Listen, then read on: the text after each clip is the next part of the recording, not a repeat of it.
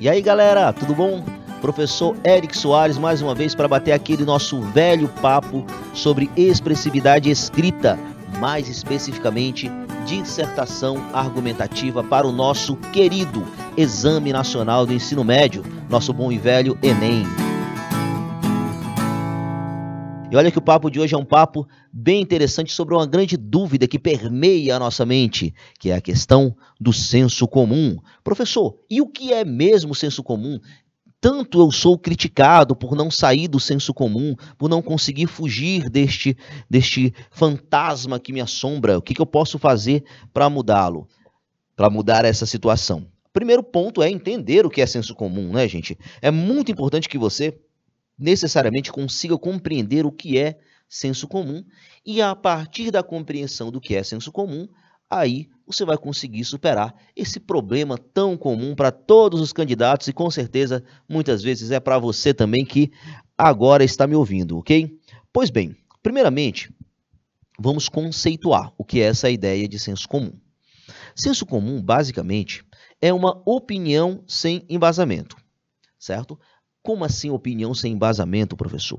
Se você tem uma opinião sobre algo, um posicionamento sobre algo, você necessariamente precisa fundamentar essa opinião em embasamento racional, certo? Então você precisa ter uma fundamentação teórica para a sua opinião. Todos os momentos em que você não tem esse posicionamento ou que você não consegue dar embasamento para esse seu texto, você está limitado ao senso comum. Basicamente, essa é a ideia de senso comum. Trazendo mais especificamente para a nossa dissertação argumentativa do Exame Nacional do Ensino Médio, é muito interessante que você note um, um ponto importante, porque o senso comum eu consigo determiná-lo a partir de um momento bem concreto, que é a existência ou não de um repertório sociocultural produtivo, ok? Vamos lembrar que o repertório sociocultural, para que ele realmente dê embasamento concreto para a sua opinião, ele precisa ser legitimado, que é necessariamente ir além dos textos motivadores e principalmente é, ser é, legitimado por uma das áreas do conhecimento, áreas essas representadas por ciências humanas, linguagens, matemática e ciências da natureza, tá? Então já vai aí a questão de ser embasado, de ser legitimado. A fuga do senso comum está diretamente atrelada a essa questão. Além disso, ele precisa ser pertinente, que é estar diretamente ligado ao seu tema ou à sua argumentação, e ele precisa ser necessariamente também produtivo, que é justamente útil para defender a sua opinião. Pois bem, no momento em que você não consegue apresentar esse tipo de repertório, você está atrelado ao senso comum. Vou lhe dar um exemplo claro, que com certeza você já deve ter entrado em uma discussão sobre o tema que eu lhe apresentarei agora. Se nós falássemos, por exemplo, de diminuição da maioridade penal. Bom, estamos falando de diminuição da maioridade penal. Com certeza, grande parte dos brasileiros se mostra a favor da diminuição da maioridade penal. Mas sempre, sempre, aí vai um recado para você. Sempre que alguém uh, defender essa ideia de diminuição da maioridade penal no Brasil, que hoje é de 18 anos, vamos deixar isso claro logo, né? É, há uma discussão sobre o porquê de fazer isso. Bom, a defesa normalmente apresenta-se a partir da ideia, porque eles vão pensar duas vezes antes de cometer um crime. Bom, veja que isso é senso comum. Porque não tem nada que prove que eles vão pensar duas vezes antes de cometer um crime. Ah, professor, mas vão ser punidos. Mas eles já são, passam por uh, medidas socioeducativas, certo? Então, nada garante, não há uma pesquisa, não há uma, uma, uma análise psicológica, não há uma análise filosófica, sociológica que diga que aqueles criminosos vão pensar duas vezes caso diminua-se a maioridade penal. Então, isso daí já é baseado em senso comum. Vou lhe dar um outro exemplo. Uh, professor, é porque essa pessoa que, que comete um crime ainda menor de idade, ela já tem consciência do que faz, por isso pode ser punida. Veja o que é, ainda está na superficialidade. Porque, primeiro, é bom destacar que ela é, de certa forma, punida com, a, com uma medida socioeducativa. E depois, sempre que você pensar é, na transformação, por exemplo, do Código Penal brasileiro relacionado à maioridade penal, é importante saber como é que isso impacta a sociedade. E veja que necessariamente não é um impacto tão positivo. Portanto, ainda é um, uma opinião baseada no senso comum. Eu vou lhe dar um exemplo. Bom, eu, professor Eric, eu vou defender que eu não concordo com a diminuição da maioridade penal. Eu sou contra a diminuição. Bom, até aqui eu estou no senso comum. Eu só sou contra. Ah, professor, você está defendendo o bandido. Aí nós continuamos no senso comum. Continuo sendo contra. Ainda estamos no senso comum. Ah, professor, mas ele pode votar, mas não pode, mas não pode ser preso. Primeiro ele pode sim é, ser aplicado a ele uma medida socioeducativa. Primeiro ponto que a gente tem que determinar.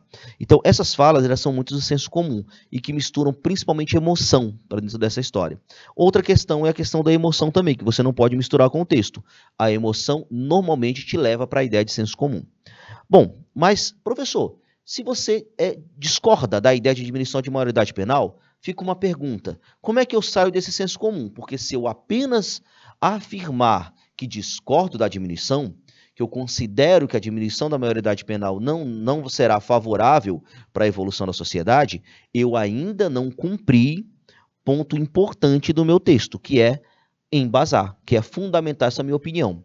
Eu sou contra. E eu vou lhe trazer um dado que eu já conheço, que eu já estudei, para que eu tenha essa opinião, para que eu consiga afirmar com tranquilidade que a, a maioridade penal não deve ser diminuída. Veja bem, segundo o STF, Superior Tribunal Federal, 70% dos criminosos que saem do sistema prisional brasileiro, escute bem esse dado, 70% dos criminosos que saem é, do sistema prisional brasileiro, eles voltam a cometer crimes, eles reincidem. Inclusive, eles voltam para o sistema penitenciário brasileiro. 70%, certo? Bom, Vale lembrar que são estimativa, né? mas são dados interessantes dados pelo STF, portanto, são dados embasados. Inclusive, eu entreguei a fonte.